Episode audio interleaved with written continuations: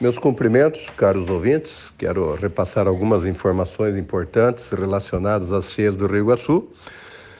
Felizmente, parece-me que o rio deu uma estabilizada. Vamos ver quanto que ele vai baixar e depois vamos esperar aí, porque a previsão é de mais chuva. Então, infelizmente, as notícias não são muito boas. Vamos torcer para que tudo dê certo. Eu só quero repassar algumas informações ao povo do bairro Santa Rosa. Ontem, domingo, nós marcamos uma reunião com a população do bairro Santa Rosa, iniciando a reunião às 10 horas e 15 minutos, encerrou-se às 14 horas e 30 minutos.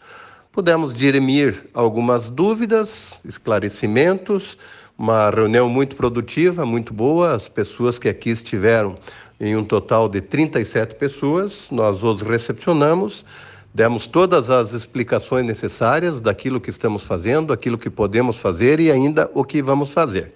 No mais, também estamos aguardando então o nosso grande deputado de União da Vitória, Hussein Bacri, infelizmente passou por um procedimento de saúde na última sexta-feira e vamos aguardar o seu restabelecimento, do qual nesse momento queremos também desejar aí boas melhoras, uma boa recuperação, que se recupere logo, porque a população de União da Vitória e agora a Deporto União também precisa muito do deputado. Então vamos aguardar a recuperação do deputado e vamos a Curitiba ver o que, que nós podemos fazer para iniciar esse processo da licença ambiental para que possamos abrir as curvas do Rio Iguaçu.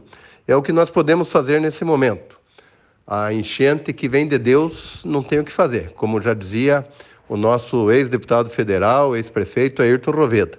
A enchente fabricada foi aquela de 83, que teve problemas lá que nós não podemos afirmar, mas que dizem que houve problemas com relação à usina. Mas esta agora é enchente de Deus, e essa nós não podemos fazer nada a não ser tentar amenizar a população. Eu fico contente em poder ajudar e descontente quando tem muitas pessoas que não acreditam que isso possa ajudar. Mas eu quero dizer que só tem um jeito de nós sabermos se vai dar resultado ou não: é executar o trabalho. E nós queremos executar. Os empresários estão todos juntamente conosco, todos dispostos a fazer o trabalho sem custo nenhum. E nós precisamos da licença para que possamos intervir, então, lá naquelas curvas do rio. Isso é o que pode ser feito no momento. Então, existem aqueles pessimistas que dizem assim: ah, não vai resolver, não, não, não resolve o problema. Tudo bem, não resolve o problema, mas se amenizar, e como falam os técnicos, como falam os empresários, que pode diminuir em um metro o volume de água aqui na cidade, isso já seria um ganho muito grande para aqueles que estão embaixo da água. Então, eu estou me esforçando, eu estou fazendo o máximo.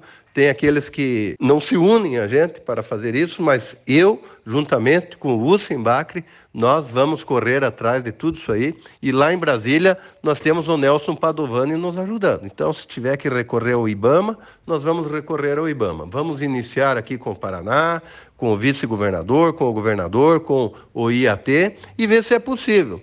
Se sair a licença, nós vamos fazer. Se não sair a, não sair a licença, infelizmente, nós ficamos de mãos atadas. Mas o que é possível fazer nesse momento, nós vamos fazer.